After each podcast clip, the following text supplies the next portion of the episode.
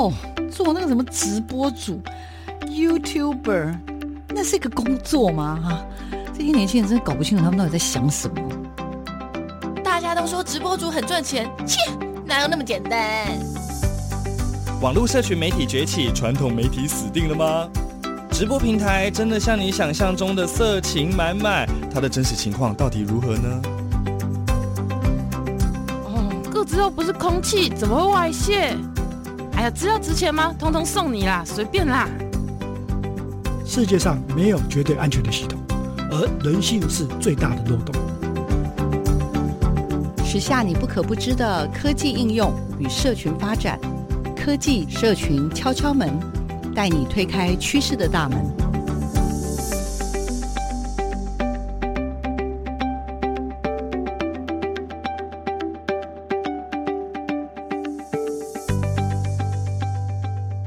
收听科技社群敲敲门，我是小黄老师。各位空中的听众朋友，大家早安，很开心啊，又在礼拜六的早上跟听众朋友在空中相会哦。我们在这个新的年度里面，想要带着听众朋友呢，一起去更认识我们生活周遭的科技跟社群的趋势，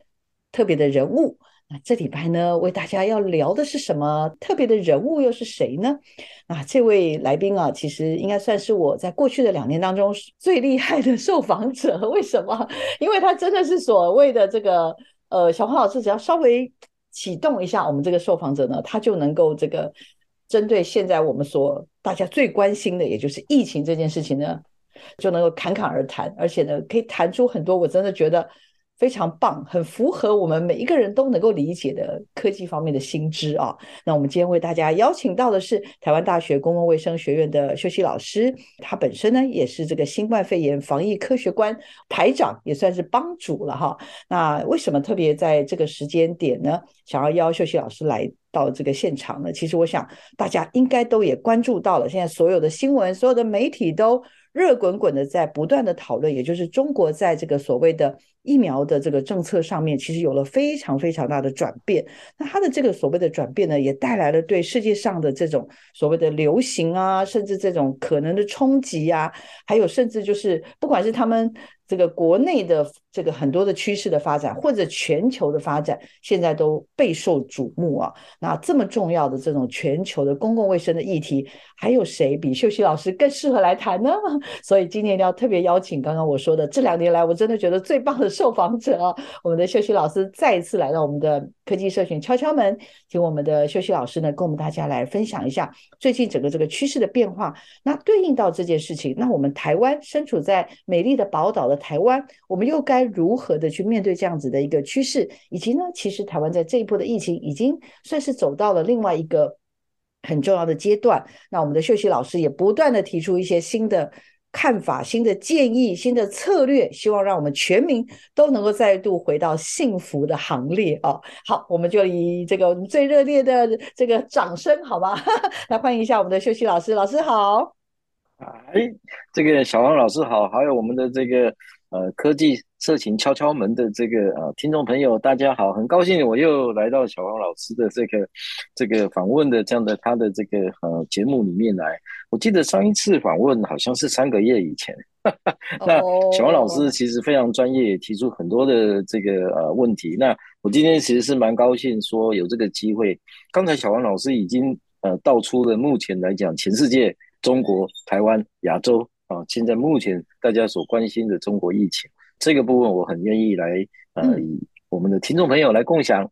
是老师，那我就也不客气的要赶快开问了啊，是 因为老师刚刚跟大家介绍的叫做新冠肺炎防疫科学观，非常推荐大家不啰嗦，先去。订阅，然后可以分享给大家。那这次呢，小黄老师也是，其实这长久以来一直也是非常关心这个疫情的发展。那我也发现，就是我们的秀熙老师，他会透过这个防疫科学观的这个平台哦，不断的、不断的为所有，我觉得不只是关心这样子疫情发展的人，其实我甚至觉得有好多好多的媒体哦，其实应该也都是老师这个频道的忠实粉丝了哈。那老师跟我们聊一聊，就是这次的中国的疫情的这样子的一个呃冲击哦，就是因为它这个所谓的什么 zero 政策的这个转变哈，那到底对于这个整个的公共卫生的一个影响？那当然我刚刚讲，看来不只是中国，它还对，甚至是亚洲，甚至是全球都会产生很大很大的一个，这真的所谓我们常说的什么蝴蝶效应，我就是感受到那蝴蝶效应，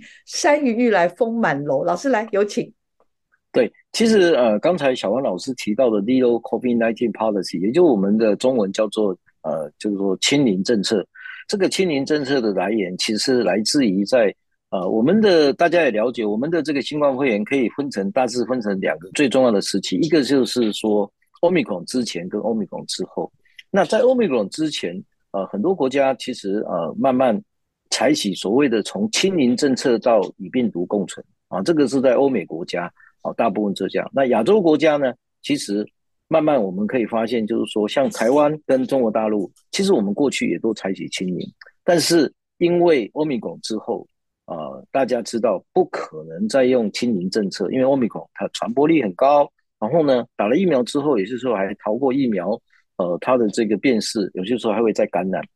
所以呃，台湾呃跟中国大陆都一样，每个国家，包括欧美国家，都在选一个。最佳时机来做解封。那欧美国家，因为他们过去跟我们不一样，他们已经前面都有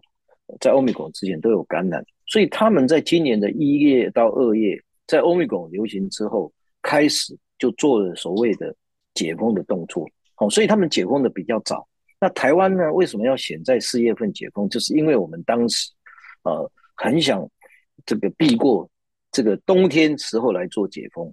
那所以冬天解封啊，你就看到今天就是今天小王老师前面提到的，中国大陆在这一次他就显得中国大陆来做清零政策的解封，那么所以才会有今天我们看到清零政策的转变。那这样清零政策转变，当然就带出了今天每个国家如果清零政策完之后，它的所得到的这样的一个社区流行的感染，会带给大家什么样的冲击？第一个就是。因为我们知道，欧米伽感染之后，其实大部分是轻症。那尤其是像台湾打了这个很多的这样的三剂疫苗之后，大部分都是轻症。但是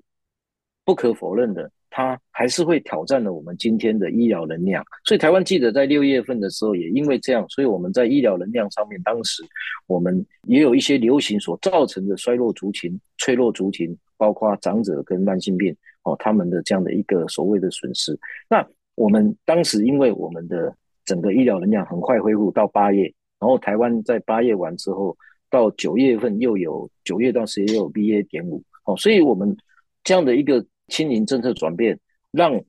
他的这个呃损失减到最低啊，因为这个时候呃对于医疗能量的调整，在台湾里面这个部分算是我们有走过来，所以台湾走过这一条否极泰来。那中国大陆这一次在解封的时候。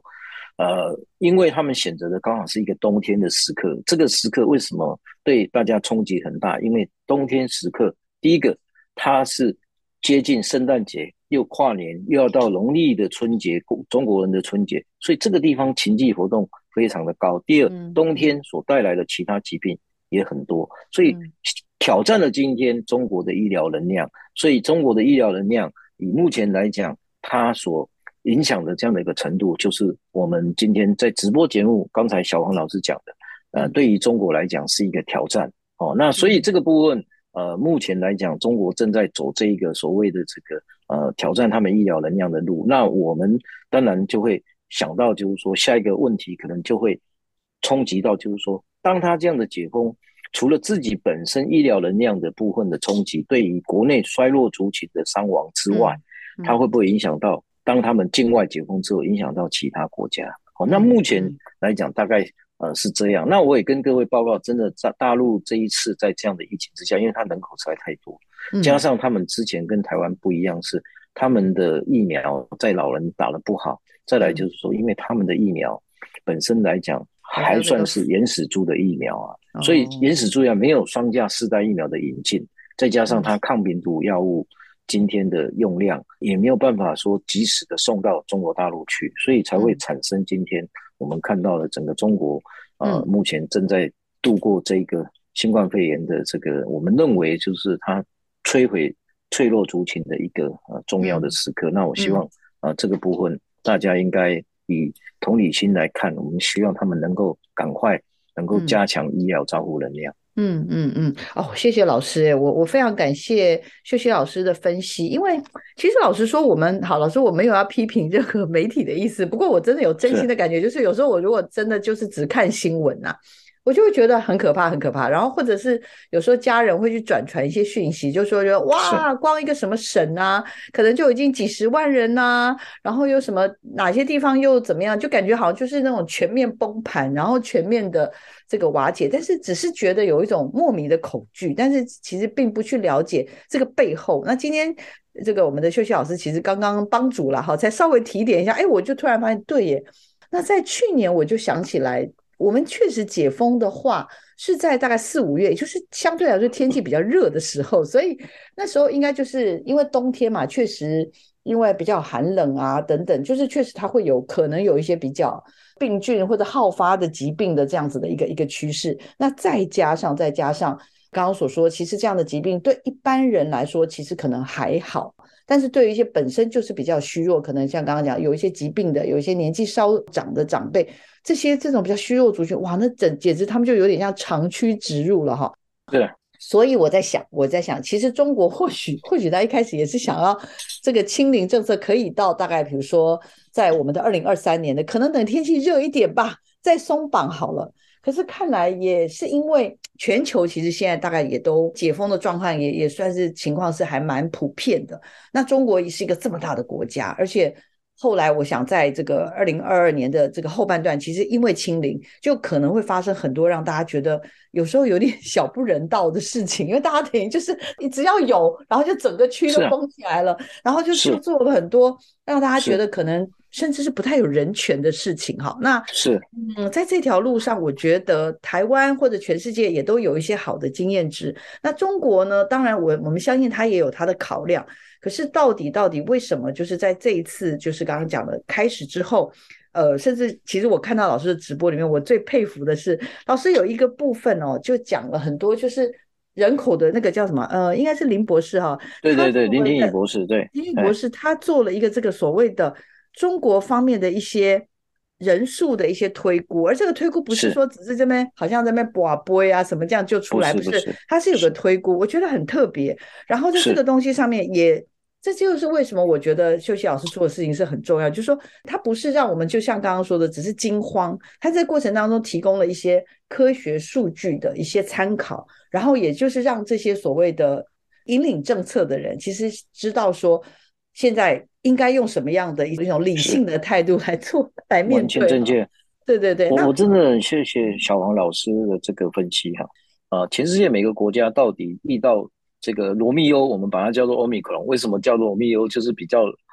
比较属于软性，比较属于理性，没有像过去呃这个欧米克隆之前的病毒那么凶悍哦，所以它比较不会造成呃，至少在年轻人上面，为什么讲罗密欧？就是说年轻人比较喜欢的一种呃，可以说是病毒中的一个呃，比较属于有一点浪漫味道的一个病毒了哈、所以我这样讲，大家就知道会比较有那种幸福的味道出来，也就是说。为什么今天中国，我要替呃中国分析一下，为什么他会选？明明知道冬天来临，呃，明明知道现在这个时候经济活动很多，明明知道说这样，为什么一定要选择这个时间来做？那台湾为什么选在四月份？刚才在第一段我们讲的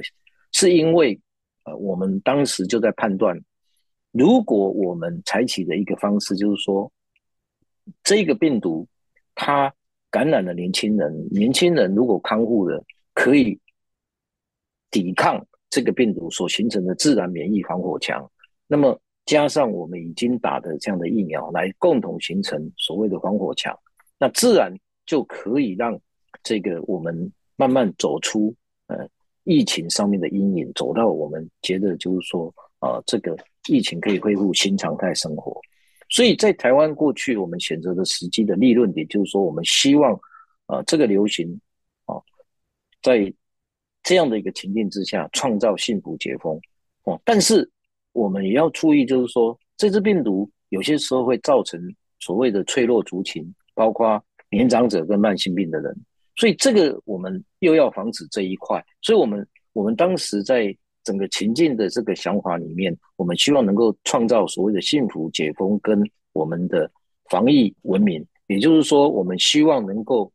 有好的精准防疫，来让脆弱族群能够伤亡减到最低。台湾就是选择这个时机来做，来做这个事情。那大陆今天为什么今天他们到这个时候一定要做这样的一个解封？是因为他看到全世界所有的国家，包括台湾，都在走幸福解封跟防疫文明所造成的幸福防疫的这样的情境之下，所以他看到这样，所以大陆呢就会想到今天，如果再继续这样的一直呃关下去的时候，那么他们可能会面临到经济的问题，那全世界的劳动市场也会受到影响，通货膨胀的问题，又因为俄乌战争这些等等的影响，所以中国在这个地方也因为这样，所以他被迫。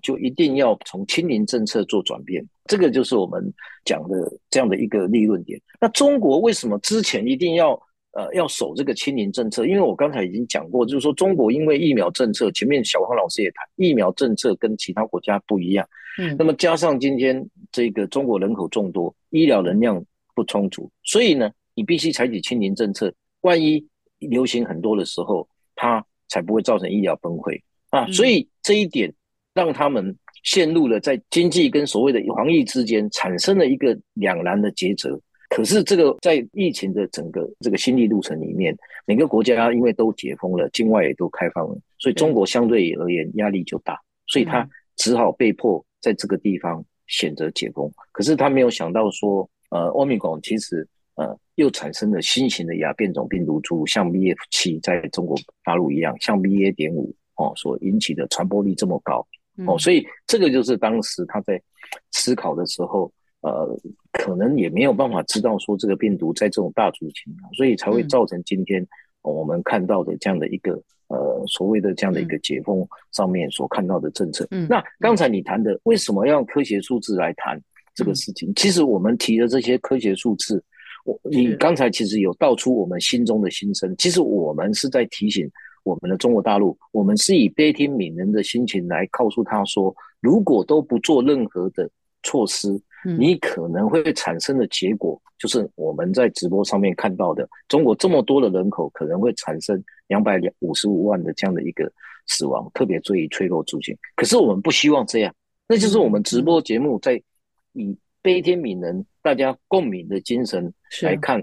台湾走过这一条路，我不，我们不希望中国大陆走这一条路，让这些脆弱族群在年轻的族群可能没有事情，他可能是轻症，可是这些脆弱族群被牺牲掉，这种自然淘汰是我们不愿意见到，所以我们用科学数字来点醒他们，那他们还有机会哦，哦，小王老师，他们在现在开始，他们如果抗病毒药物送进去，他们可以及时的得到，他们可以减少非常多的这样的一个重症而死亡。如果他们也愿意跟我们一样打双价疫苗，那我觉得更有机会让中国大陆的这个疫情受到控制，对他们里面的人也好，对全世界也好，对全世界也有利。所以这也是我们科学直播为什么要用科学数数据直接提供？我们科学数据提供算的都是现在目前中国大陆所流行的 BA 点五，就跟台湾在九月、十月份所的 BA 点五的一样，这是根据真正的实证资料，台湾的资料去做推估。那么推估出来真的是这样。其实我们提出的这不是要让民众觉得恐慌，而是希望我们也帮助中国大陆，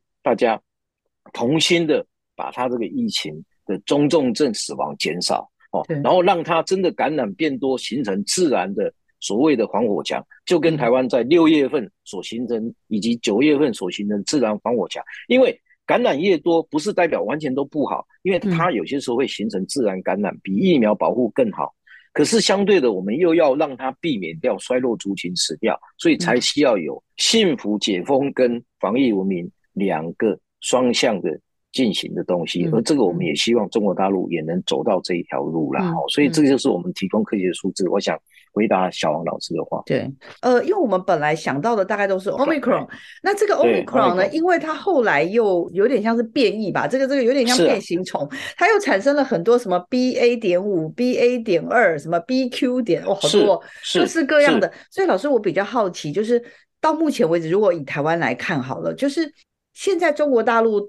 目前发生的不只是 Omicron，还有 BA. 点五，可能还有 BA. 点二，什么点七点什么。那这些在中国大陆的这个状态之下，它的那个致死率或者说重症率大概是如何？当然我知道这可能有很多的变数。老师方便是先帮我们先简单提点提点一下。简单讲一下哈，就是说我们对于这个呃听众朋友来讲，我们就记得 Omicron 它其实英文我们把它简缩为 BA，哦 BA 就是 Omicron，然后中文我们把它翻成就是病毒中的罗密欧哦，所以 BA 从第一型就是我们桃机刚开始发生的。你如果记住这个 BA 第一型就是 BA one 就是桃机。BA 二就是我们六月份的流行，BA 五就是我们九月份到十月份的流行，因为这等等一下会用到，等一下我们打双双价次世代疫苗就会用到 BA 点一、BA 点二跟 BA 点五。我们一月份的桃机感染那时候就是 BA 第一型，BA 点一，你只要记住号码，就是 BA 就是 Omicron，它就从第一型。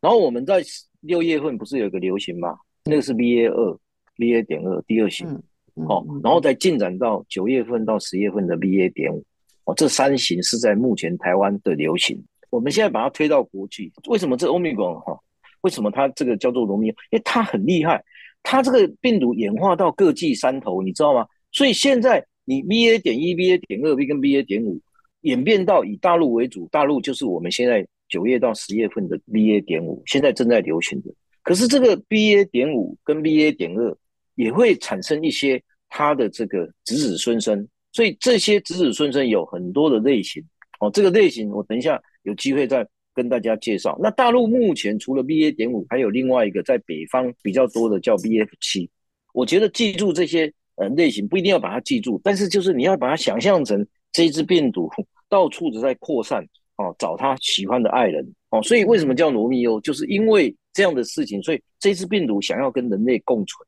哦，所以它就会有很多的变形，而这个变形，其实老实讲，在我们欧米伽之后，为什么把它叫罗密欧？因为它要跟人类共共存，所以它本来就跟欧米伽之前的病毒，它不会造成这么高的致死率。所以你刚才小黄老师你问的这个致死率其实并不很高，可是他对于长者跟慢性病族群的这些人感染之后，特别容易产生中重症。中重就是我们的长者跟衰弱族群，可是他对于年轻人。他其实感染之后很快就康复，所以这就是形成一个矛盾，你知道？所以你问到一个很好的问题，就是说，就是说有些人他觉得要守，有些人要攻哦。所以为什么在这个地方很多国家采取的态度不一样？因为因为有些年轻人感染之后他也没怎样，可是他就形成保护力。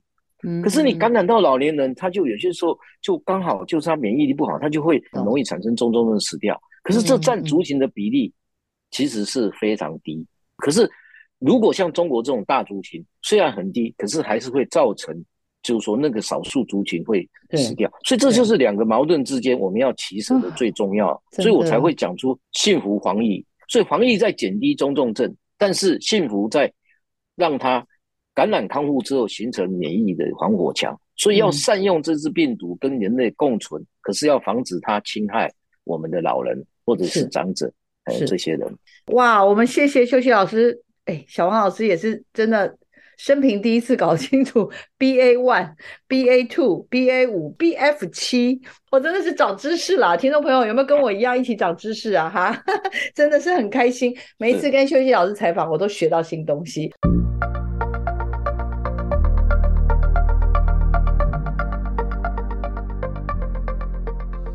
我是台大公共卫生学院陈秀熙教授。呃，我想跟大家谈，呃，双价疫苗啊、就是把我们的原始疫苗再加上可以对抗欧米孔的疫苗合在一起，我们就会变成双价疫苗。那过去我们打的疫苗是单价疫苗，跟各位听众朋友讲哦，哦，我们要预防我们新的这个亚变种病毒的欧米孔，我们就要打双价次世代疫苗。目前双价疫苗最新的就是 BA 点五。那希望大家出国脆弱族群要打，以及没有感染过的一定要来打这个疫苗，来保护自己也保护脆弱族群。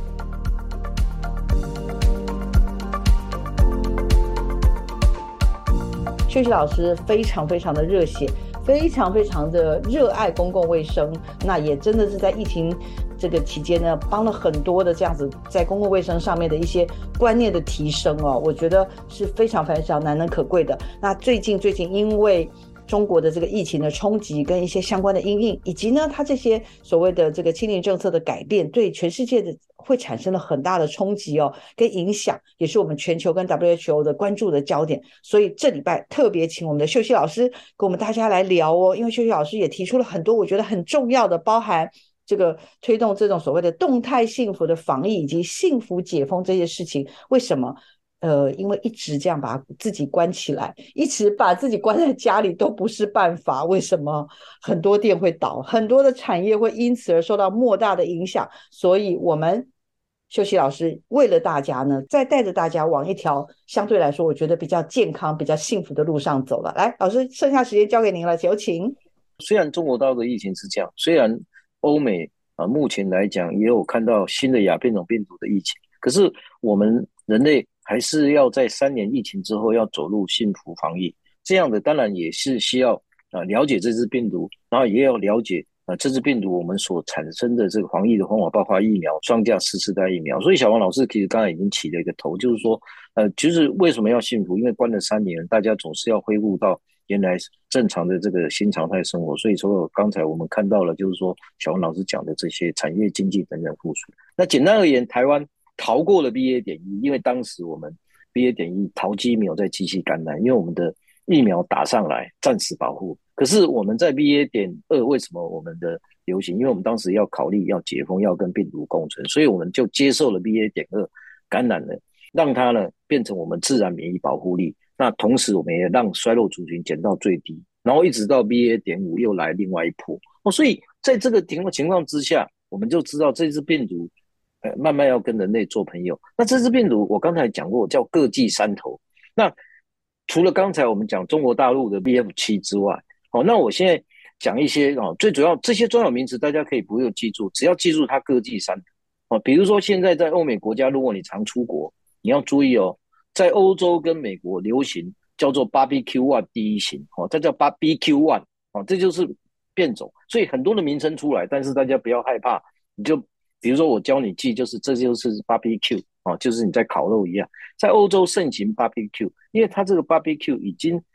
BA.1 第一型已经把 BA 我们现在正在台湾流行、中国大陆流行的 BA 点五又慢慢把它取代掉，哦，变成最主要的变种。所以你可以看到，这个是一个。然后大洋洲，大洋洲流行 BA 点二点七五，这些你不要去记它，但是你就说它有很多的变种出来。可是这些各记山头，它的传播力是越来越强，越来越快，但是它所造成的症状是越来越轻，哦，有流感化的趋势，哦，所以这个部分就会让大家了解，就是说这个病毒是要跟人类共存之下，你一定要去了解它越来越轻，所以越来越轻的情况之下，我们就会产生说，那我们人类要怎么面对它？哦，那所以你如果说，呃，各位如果在呃，就是说出国，啊，现在在出国在。刚才欧美国家，你就很容易受到 BBQ 第一型的影响，也会容易受到大洋洲。如果你进纽西兰，就会受到刚才 BA 点二点七五的这样感染。那你所以你自己要先决定你要不要避免这个感染，那要看你有没有已经感染过病毒，或者是你有没有打过疫苗。这个地方就会牵涉到一个比较专业的知识，叫做防疫文明，要如何避免出国出去啊被感染到。好，那我跟大家谈，如果。你在九月以后感染的 BA 点五，哦，那你应该就是安全的，哦，因为你 BA 点五，哦，它会保护你得到一个新的这个亚变种病毒最有效。可是如果你在八月份感染，刚才为什么我跟这个小王老师讲，我会用到 BA 点一、点二、点五？如果你在八月份以前感染的，可能是 BA 点二，六月份可能是一月的 BA 点一。这一群人，我可以告诉大家，因为这一群人防止我们刚才讲的那些 BBQ one。我们刚才讲的大洋洲的 BA 点二点七五，以及新加坡这种 XBB，哦，已经是没效了，所以你要赶快去打双价次世代疫苗，因为这个疫苗跟我们以前打的这个 Moderna 的疫苗、BNT 的原始疫苗不一样，只有这种疫苗，尤其是台湾现在新进的 BA 点五，打了疫苗之后，哦，才有可能预防新的变种病毒，哦，所以我再强调一次哦，九月份如果你感染了 BA 点五。呃，你就有保护力，但是你如果在九月以前感染的 BA 点一点二，你就一定要去打双价次世代疫苗。那你如果打了之后呢，你就可以保护你的家里面的年老，也不用受到感染哦。所以这个都是一个呃很重要的，我们认为就是说防疫文明上面，我们叫做精准防疫文明。然后呢，你如果今天是没有打疫苗，你到国外去，那你就要做好口罩跟社交距离哦。如果你不想被感染哦，所以这个就是防疫文明。那可是更重要的一点是，这一次病毒很奇怪哦，它如果欺负你这些慢性病跟衰弱族群，还有一个很重要的就是说，如果你在上一波流行残存已经活下来这些人，你的抵抗力是够的，可是你要继续加强你的抵抗力，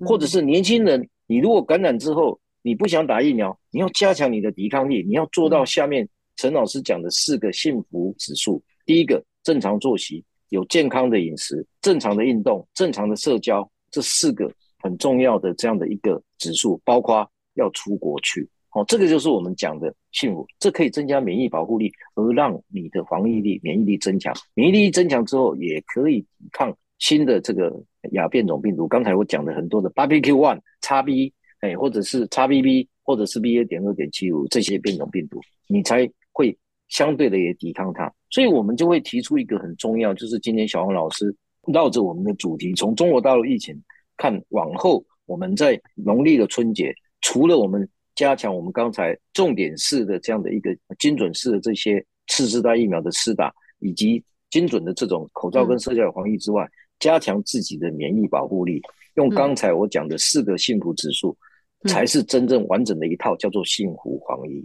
那个四个层面，就是要什么饮食啊，要运动啊，要什么这些，这个我都可以理解。好，要好的生活习惯什么，但突然出现一个叫要出国，这个是有点跳痛哎、欸。我相信听众朋友应该跟我一样，有点冒出了好几个黑人问号。为什么我们的那个幸福防疫是吗？为什么会跟出国有关系啊？如果小王老师还记得，台湾常常在防疫过程中间，你还记得一个蓬勃指数吗？我不知道你有听过这个吗？嗯，我们常常被蓬勃指数把我们的防疫的模范生的分数打得很低，其中一个就是我们对于出国移动的管制非常严格。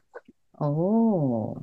这个是过去大家都知道的，不是我新创的哦。哦，就是台湾过去也曾经在这一块。我们虽然防疫都是清零，我们很多的清零在欧米孔之前还记得，我们都是几乎是模范生，除了当时的阿尔法流行之外，你还记得吗？是。但是这一块被国际间就是评论，就是说我们为什么出国的指数这么低？哦，移动指数中，我们为了要达到新，所以大陆今天为什么一定要开放，也是有它的理由。因为你关太久，你知道，如果一个民族没办法出国，因为你这样讲，一个出国观光对年轻人而言，对能够出国观光旅游而言。它不但对于观光贸易的增进，不但对于它的整个出国之后所产生的这种我们叫做国际消费旅游所产生的幸福指数，那个是一个人类在几乎在一九九零年代之后非常重要的一个幸福指数之一的一个指标。这个会让你的心情跟你的这个精神心理反应上面会有增强它的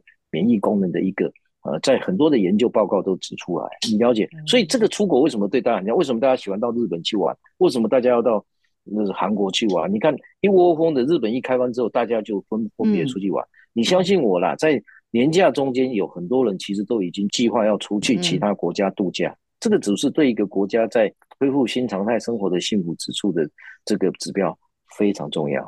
啊，这真的是我想都没想过。然后 我其实本来以为啦，是如果让民众可以移动的话，那我们就变成是让民众拥有一个，因为像刚刚讲那个 Barbecue One 等等这些东西，因为其实本来可能在亚洲或在台湾还没有这个病毒，但是因为国际上的移动，所以这个病毒有可能因为这样而进入，等于是这对这样的病毒也不会是好像一碰到这样病毒我们就。完全就是没有抵抗能力，所以我本来以为 老师鼓励大家出国是因为这个原因，结果不是，对吧？我的意思是说，如果你今天因为又有新的变种病毒在，比如说你现在法国也好，或者是这个美国也好，其实因为他们新的亚变种病毒，他们其实流行有再起，可是它不会因为这个流行再像过去。采取所谓的境外管制，嗯，为什么？因为就是觉得，就是说我如果今天要与病毒共存，那我应该要有一些解方。解方就是说，你现在是不是应该去打次世代疫苗？如果你要出国，是真的要，因为你如果不想被感染，因为你这样才不需要在国外这样子又非常谨慎戴口罩、社交距离，很难过。但你如果打了这个疫苗之后，因为你已经前面已经有打了基础疫苗。那你现在在打了最新的双价四代疫苗，这种疫苗才有可能真正预防新的变种病毒。为什么我一直强调一二五，越往后面的被感染的越能够预防新的变种病毒，这个观念大家一定要养成。嗯，所以你看 BA 点五比较容易防止新的变种病毒，它比 BA 点二更强，BA 点二又可能比 BA 点一更强。也就是说，它这个病毒在这样感染，所以中国大陆其实它今天为什么要解封？讲穿了，今天我们从专业观点，如果听众一听朋友，包括小王老师，你一听就知道，他们也是在利用赶快感染 BA 点五，形成自然免疫保护墙，然后他们就自然可以解封了。哦，就跟台湾在 BA 点二感染 BA 点五，有一部分人感染，但感染之后康复了，他就是保护了这个社区啊。所以这次病毒就是你在思考的时候，就是你要双向思考，一个是如何利用它感染康复的人来保护群众。可是你相对的要保护那一些被感染的人可能衰弱的族群，是哦，所以这两个就是你只有守住这个观念。可是你出国为什么比较不会有后面那个？你既然能够出国，通常表示你的免疫能力一定有好到一个程度，所以你是健康的。所以你出国去让身心更好，然后让你的这个整体的免疫力提升，那不是表示你的整体而言对抗病毒又好。可是。我讲的就是说，如果你要让他更容易得到幸福解封，不要到国外又戴口罩又到社交距离，那么大家觉得好像很有了疫苗就不应该有这样的一个太多的这样的一个口罩的限制，不要让口罩变成包袱。口罩是我们常常有一个口号叫“口罩的包袱变成护身符”，嗯，所以随时戴的时候想拿出来再戴哦，不是，那你要打双价四四代疫苗就不会这样，嗯，所以这个部分是非常非常重要，所以我才会鼓励大家。哦，一定要呃做这样的一个呃所谓的幸福的方面的幸福指数上面的评估。谢谢老师，非常感谢老师的解说，很清楚。过年马上要到了，我们大家不要恐慌，但是我们要用怎么样的一个正确的态度来面对长假，然后我们的形成我们所谓的这种所谓对于动态幸福防疫以及这些幸福解封这些正确的观念到底应该如何？好，我们先请老师跟我们聊一聊。什么叫单价？又什么是双价？好难哦！哈，老师请。其实这个蛮简单，就是前面如果小王老师问的问题，大家有知道了，就你还是一样，就是以 Omicron 作为分界点。我们最原始的病毒株叫武汉株，之后我们就有 A、B、C、D，就是我们的阿尔法、贝塔、一直到 Delta、A、B、C、D，D 就是 Delta，所以这就是 Omicron 之前的。那我们一直到阿尔法才出现疫苗哦，所以我们只要是阿尔法到 Delta 中间。我们防疫的这些病毒感染的这些疫苗都叫做单价疫苗，也是我们过去打的 Moderna 跟 BNT，还有这些高端 Novavax，哦，这些都是属于单价疫苗。也就是说，在 Omicron 之前，我们说打的这叫原始疫苗，而这个原始疫苗遇到 Omicron 之后，这些原始疫苗慢慢没有用。为什么？因为它病毒株 Omicron。它的病毒株的特性跟这些前面的 A、B、C、D 还有武汉离得太远了，它已经跟它是属于不同种病毒株，离得太远，所以我们才会产生今天很多人常问说啊，打疫苗有什么效？打疫苗还不是会感染？没错，因为我们打的都是原始的针对 A、B、C、D 在打，所以我们的原始疫苗打了只能预防在 Omicron 之前的病毒，对于 Omicron 之后产生的这些，刚才我讲一二五型。还有包括你刚才讲的，我们讲 XB 啦、BBQ 啊这些，这些打疫苗本身单价疫苗，对它只能防止中重症，不能防止感染。你可能还会被感染，只是你打了疫苗，打了原始的追加剂，可以预防不要住院，不要变成 ICU 重症，不要死亡。所以台湾为什么今天我们跟中国大陆不一样？就是说当时我们在 BA 点二型流行的时候，我们已经打了三剂疫苗，前提达到七十 percent。所以才因为这样，所以我们的我们虽然有人挂掉，可是那挂掉的比例占全世界来讲，我们还算是表现还是不错的。那跟中国大陆不一样，是中国大陆没有打像我们这么有效的追加剂的这种延迟疫苗，所以在欧米伽之前叫单价疫苗。那人类发现，因为欧米伽出现之后，我为了怕感染，因为怕那些衰弱族群受到感染，所以就去改良这个疫苗，改良成欧米伽可以适应罗密欧这一型的哦，所以有 BA 点一的。所谓的这个双价疫苗，有 BA 点五的双价疫苗，或许以后还有可能 RBQ one 的双价疫苗哦。所以双价跟单价就在讲 Omicron 之前都是单价，Omicron 之后所发产生的疫苗都是双价。哦，这样子讲，我相信就可以解惑今天小王老师几手问的所谓单价跟双价疫苗。嗯，如果你出国希望不要被新的变种病毒感染，你就要打 BA. 点五的双价疫苗，就是现在台湾正在政府已经进了，现在在基层诊所也好，或者在医院也好，你只要去登记就可以打到的，就是 BA. 点五的双价次世代疫苗。而我们也很希望这个双价这样送到中国大陆去，中国大陆也可以赶快，如果可以政策疫苗政策可以改变哦。前面小王老师也讲，疫苗政策如果不改变，中国大陆不打这个疫苗。他们感染一定会再继续持续到三月底，好，那这样对大家都不好。嗯、是是，今天我最最最重要要问老师的，其实应该就是中国的疫情这样，那马上马上春节就来了，我们的一月二十一过大过年，而且这次又要连放很长的时间，其实我相信大家都怎么讲，又期待又怕受伤害，所以今天特别请老师来聊一聊。动态幸福防疫跟幸福解封这件事情，真的要怎么样好好做？因为刚刚老师只是很快的说啊，你要注意四件事情，要作息，要什么运动，要什么什么这样。我们现在好好认真的听哦，好不好？怎么样我们才有办法有很好的防疫文明？怎么样才有办法有机会走到幸福解封这条路？来，是，其实呃，刚才我们前面讲过的就是幸福解封跟防疫文明。那这个东西为什么是一个动态？也就是说。大家应该要放松心情之下，当我们今天遇到元旦、